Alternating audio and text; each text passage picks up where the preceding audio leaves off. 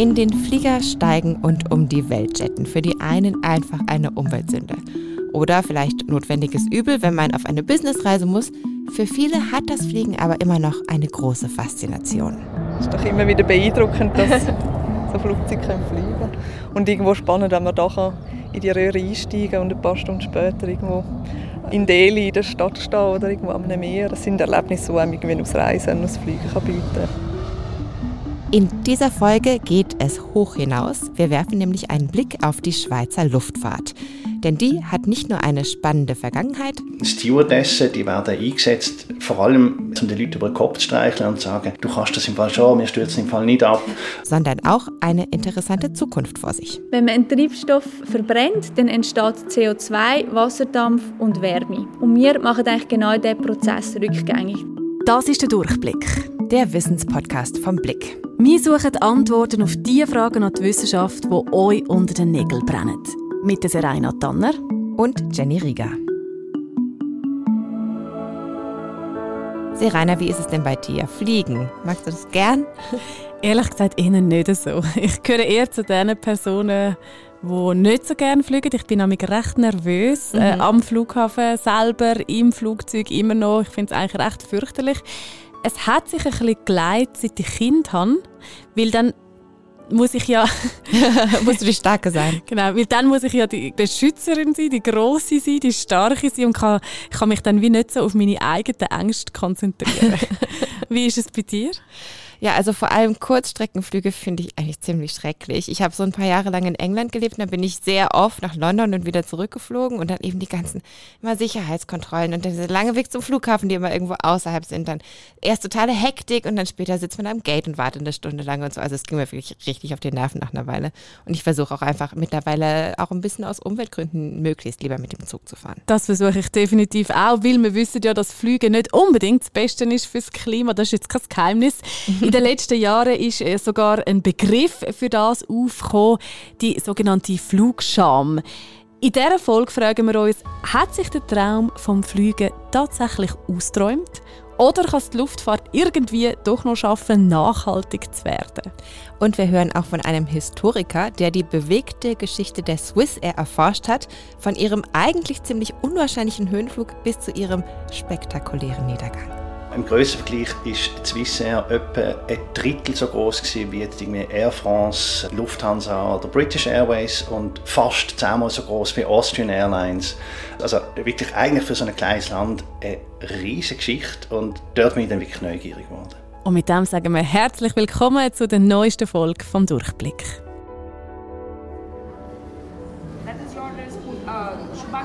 Ich habe mich für diese Folge mal am Flughafen Zürich eine halbe Stunde ans Ankunftsterminal gesetzt und einfach mal so ein bisschen Leuten beim Ankommen zugeschaut. Das finde ich ja super. ein bisschen Voyeurismus, ja, oder? Genau. Aber total schön. Ja, und das ist aber wirklich, es hat irgendwie was, was Schönes. Man sieht da eben so Leute mit Luftballons und Blumen in der Hand am Warten. Man, dann kommen die Leute raus, manchmal filmen die sich noch gegenseitig und fallen sie sich in die Arme oder so. Dann gibt es natürlich auch die klassischen Männer in Anzügen mit Namensschildern, die Businessreisen in Empfang nehmen. Also irgendwie verdichtet sich so an diesem Ankunftsort so ganz viel menschliche Erfahrung, hatte ich das Gefühl. Und am Flughafen hört man ja auch die unterschiedlichsten Sprachen. Man erinnert sich dann ja vielleicht auch an vergangene schöne Reisen oder freut sich auf die nächste. Ja, also schon ein spezieller Ort, auch für Bettina Kunz, die Pressesprecherin vom Flughafen Zürich. Wir haben eine kleine Tour mit dem Auto gemacht, entlang einer der Abflugpisten. Also wir stehen jetzt hier am Rand von der Piste 1432. Rundum, wenn keine Flüge kommen, Sie hören, es hat viele Vögel, und auch Füchse. Und äh, ja, wir sind eigentlich mitten im Grünen. Da hört man tatsächlich ein bisschen ein Gezwitschern da im Hintergrund. Das will man irgendwie gar nicht erwarten, dass dort so viel Wildlife ist, oder? Ja, das hat mich auch überrascht. Also für viele Vögel ist es anscheinend recht attraktiv, weil einfach so ein Zaun außenrum ist und dann werden sie nicht gestört von Spaziergängern oder Hunden. Dafür gibt es natürlich ordentlich Fluglärm, das muss man schon sagen. Also wir mussten auch bei dem Interview immer mal wieder Pause machen, wenn wieder ein Flieger gestartet ist. Das hört man auch ab und zu noch im Hintergrund. Also Bettina Kunz auf jeden Fall, die mag ihren Arbeitsplatz sehr gern. Sie hat mal ein Jahr lang als Flight Attendant gearbeitet. Das Jahr zwischen Matur und Studium und dort hat sich die Leidenschaft für den Ort entwickelt und für die Fliegerei das Jahr als Flight ist für mich immer noch in bester Erinnerung, weil ich noch relativ jung war und ich hatte doch schon so die Möglichkeit gehabt, durch Edelweiss irgendwo die ganze Welt zu sehen oder einen, einen Haufen von der Welt, fremde Kulturen kennenlernen, mit irgendwelchen Leuten zusammenarbeiten, die man vorher nicht kennt hat, an einem fremden Ort zu sein und einfach mit 19 schon richtig in einem internationalen Umfeld können arbeiten. Das ist eine sehr, sehr wertvolle Erfahrung für mich.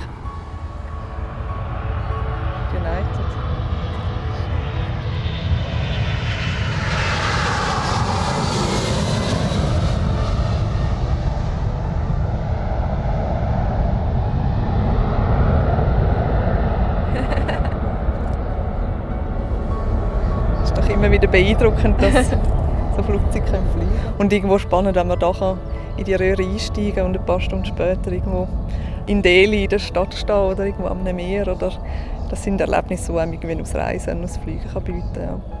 Okay, man hört, sie ist wirklich Fan.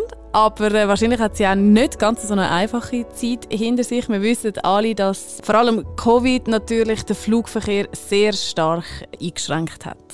Sie hat so viele Mitarbeiter, die extrem gerne hier arbeiten, die das fast ein bisschen als ihre Familie sind. Und für sie ist es darum auch manchmal schwierig um irgendwo durch den leeren Flughafen zu laufen, wo sonst Tausende von Leuten ein- und ausgehen und dann die leeren Geschäfte zu sehen, ja, die leeren Check-in-Halle, das ist, ist auch ja, bedrückend ein Stück weit. Aktuell ziehen die Passagierzahlen wieder an, sie sind aber noch recht weit entfernt vom Level vor der Pandemie.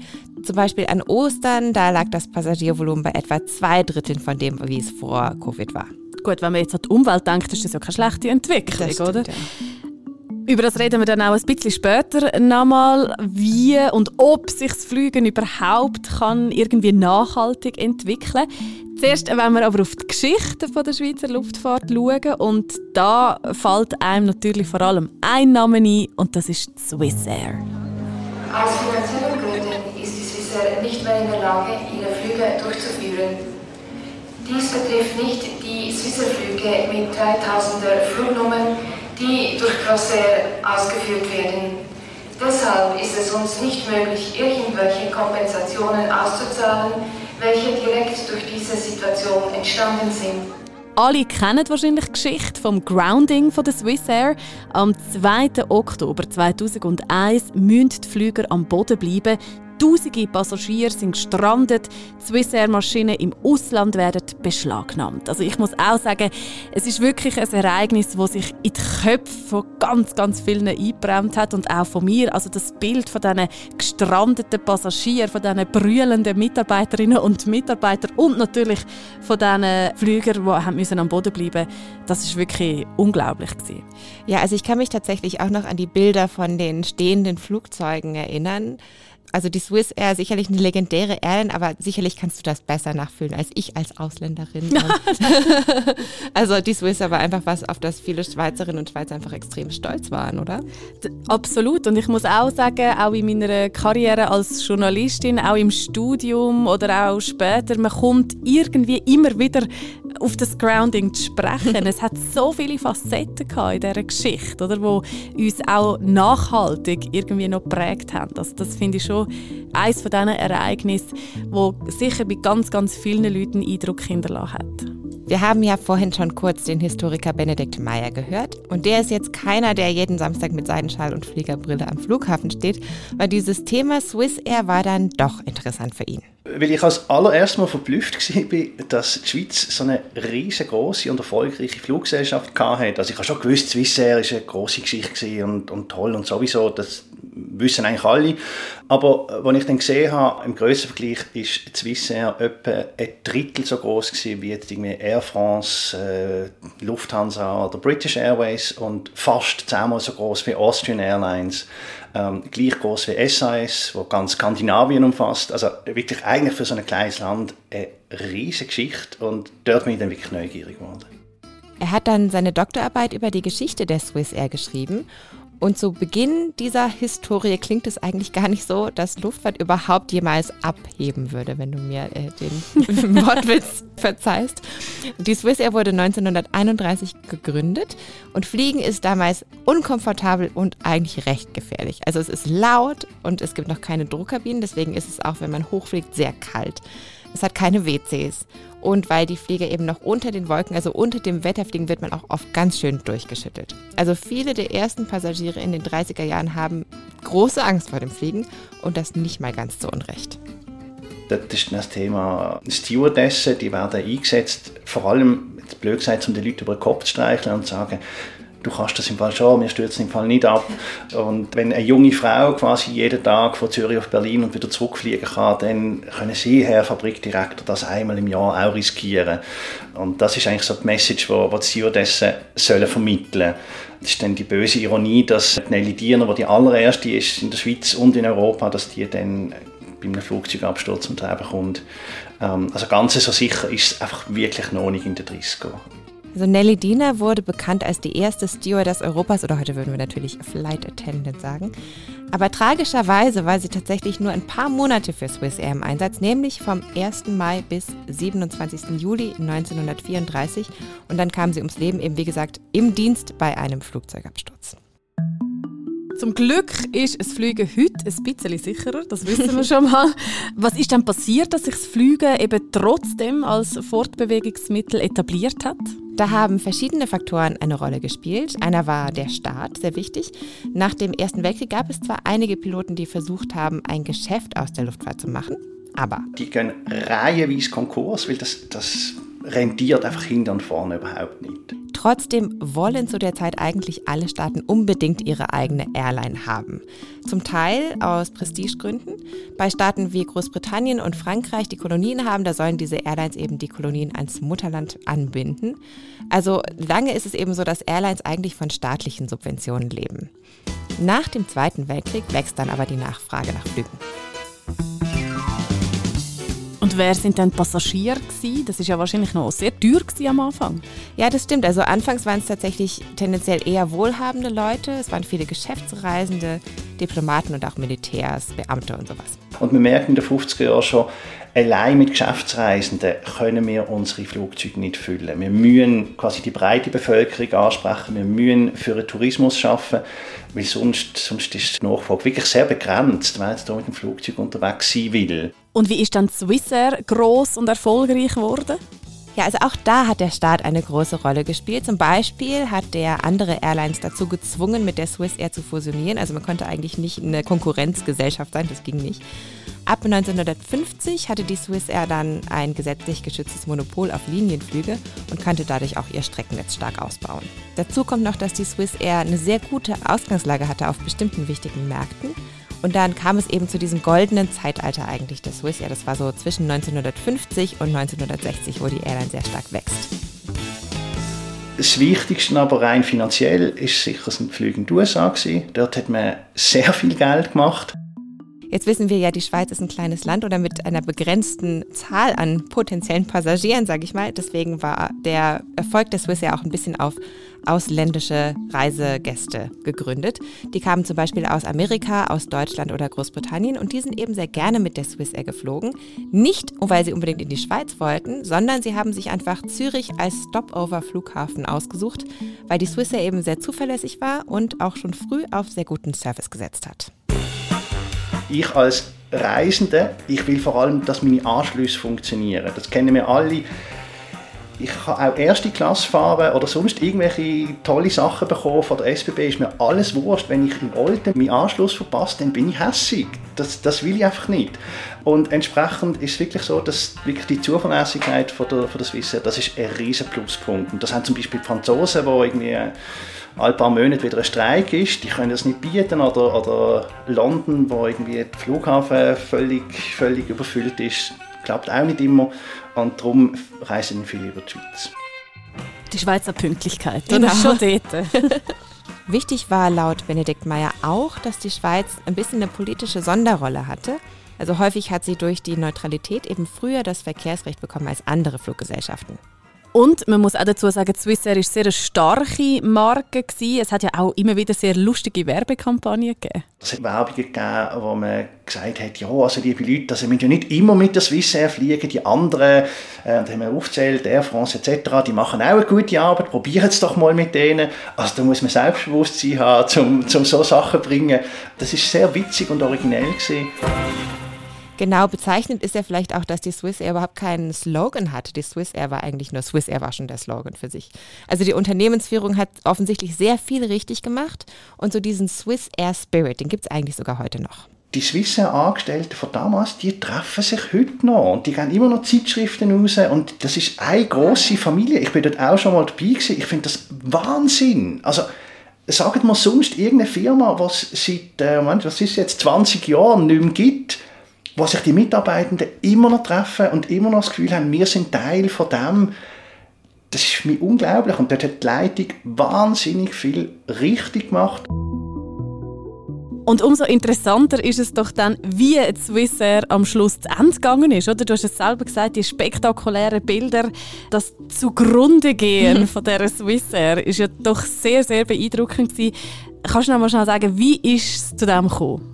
Also Benedikt Meyer sagt, es wird eigentlich schon ab den 70er Jahren schwieriger. Das liegt so an wirtschaftlichen und politischen Veränderungen hauptsächlich. Einerseits steigt der Ölpreis, dann wird der Schweizer Franken aufgewertet und das macht das Fliegen im Verhältnis einfach teurer.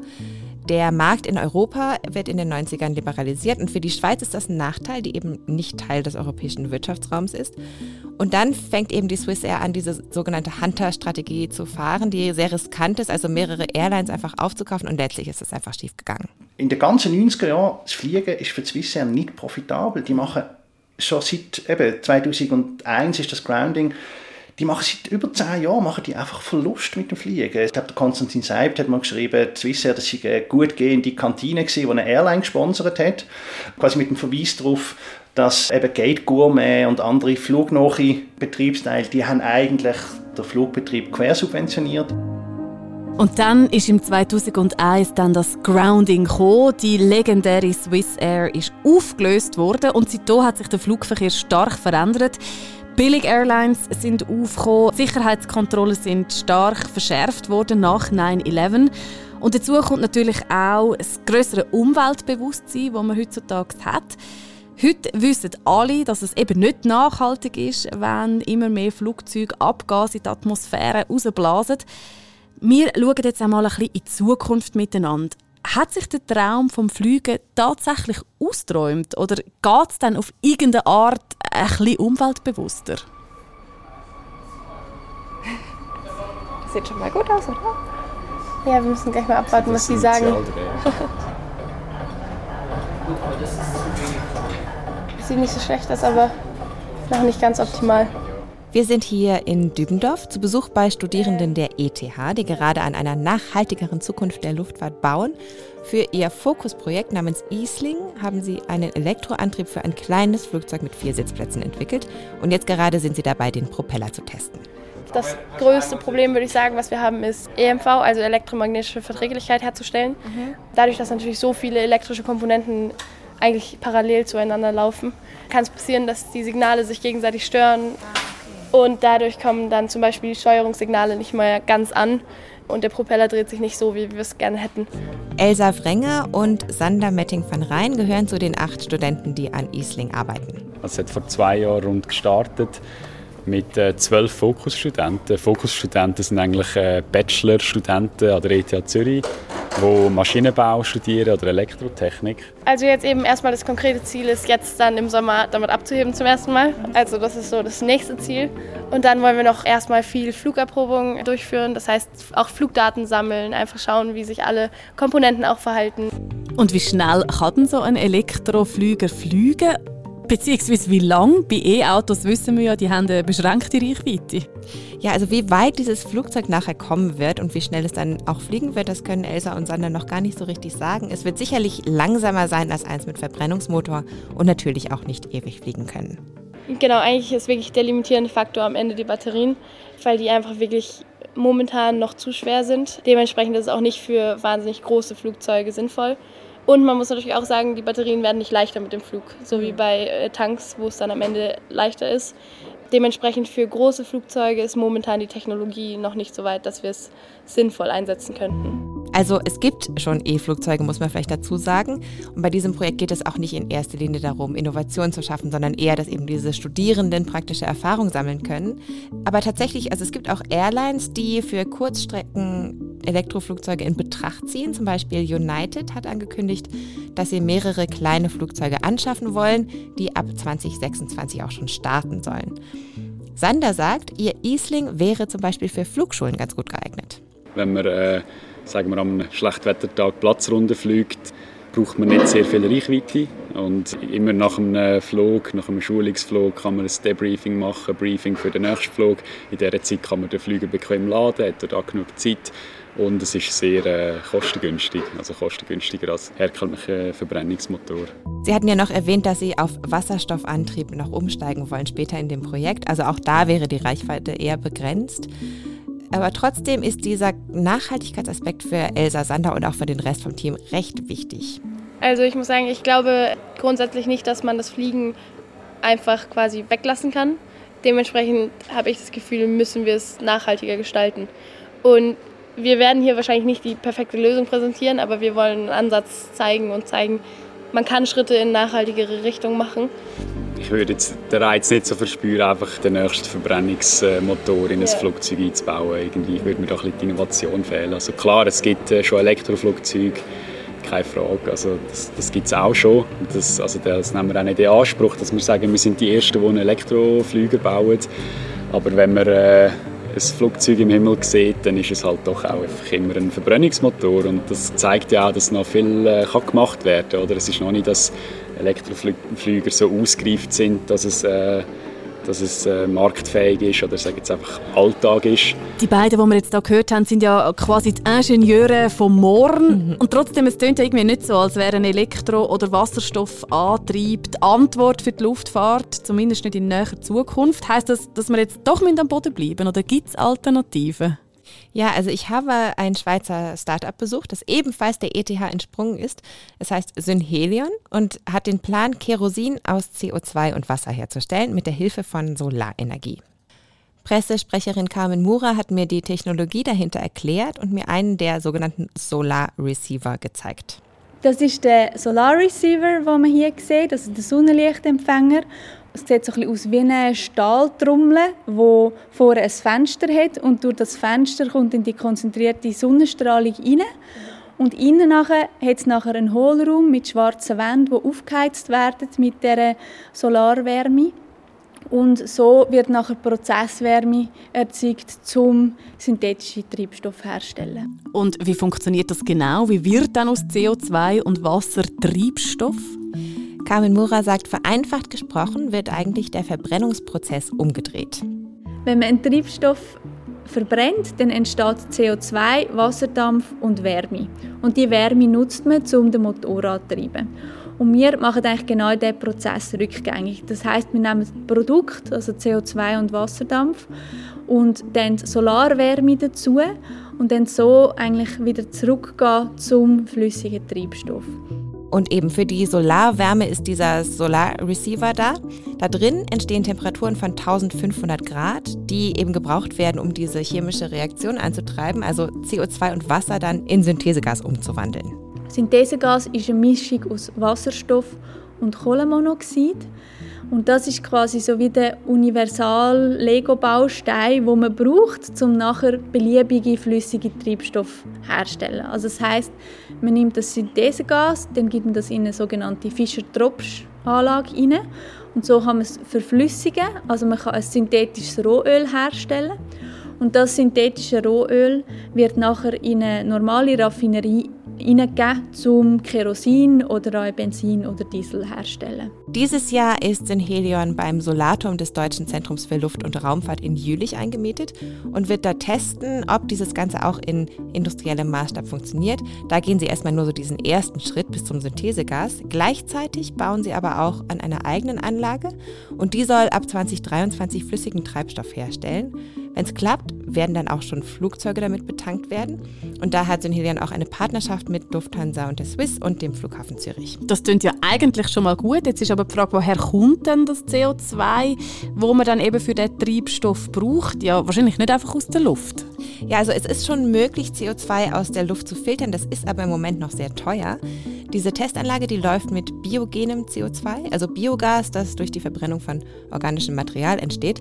Eine weitere Möglichkeit wäre, das CO2 aus Industrieabgasen zu holen, zum Beispiel ähm, aus Zementanlagen, weil bei der Zementherstellung sehr viel CO2 anfällt. Man muss vielleicht dazu sagen, es gibt schon so Bio-Kerosin, das eben aus diesem biogenen CO2 hergestellt wird, allerdings nicht wie bei Synhelion mit Solarenergie, sondern mit Energie aus anderen Quellen. Und nehmen wir an, die Tests die verlaufen jetzt alle nach Plan. Wie viel CO2 könnte man dann mit Solarkerosin einsparen? Rein theoretisch könnten es bis zu 100 Prozent sein, also CO2-neutral, weil man eben das CO2, das frei wird, wieder aus der Luft holt. Aber natürlich gibt es auch immer wieder Einschränkungen, oder? Also zum Beispiel die, die fertigen Treibstoffe müssen irgendwie transportiert werden, vielleicht auch das CO2 von der Quelle zur Anlage. Und das muss natürlich dann im laufenden Betrieb genau ausgerechnet werden, wie hoch die Einsparungen sind. Synhelion hat aber recht große Pläne.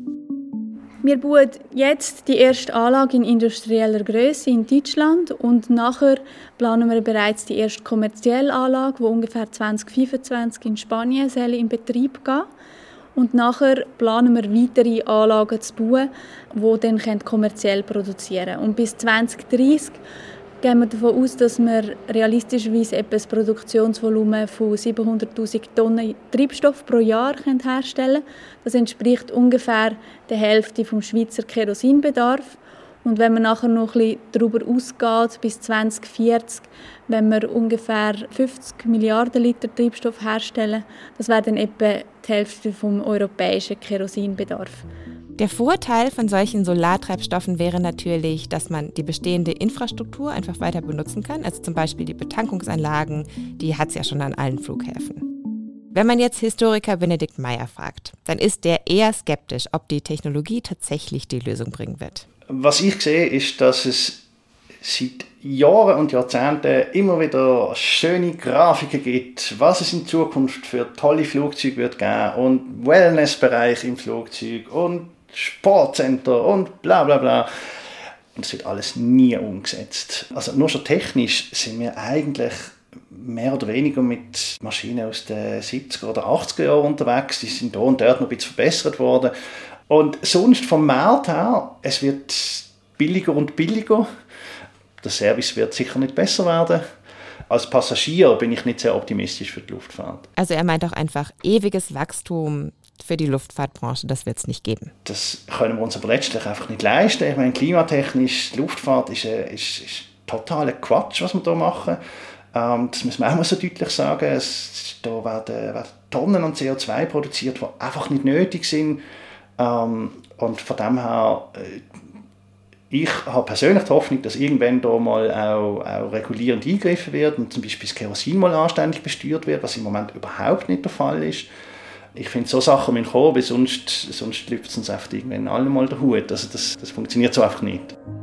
Ganz anders sieht es da bei Bettina Kunz aus vom Flughafen Zürich. Wenn man sie fragt, dann ist der Traum vom Fliegen ganz sicher nicht ausgeträumt. Definitiv nicht. Ich glaube, dass die Welt ist so vernetzt wie noch nie und eben immer mehr Leute haben auch Familie und Freunde im Ausland und das Reisen bietet doch immer noch Erlebnisse, die man sonst wie nicht erleben kann.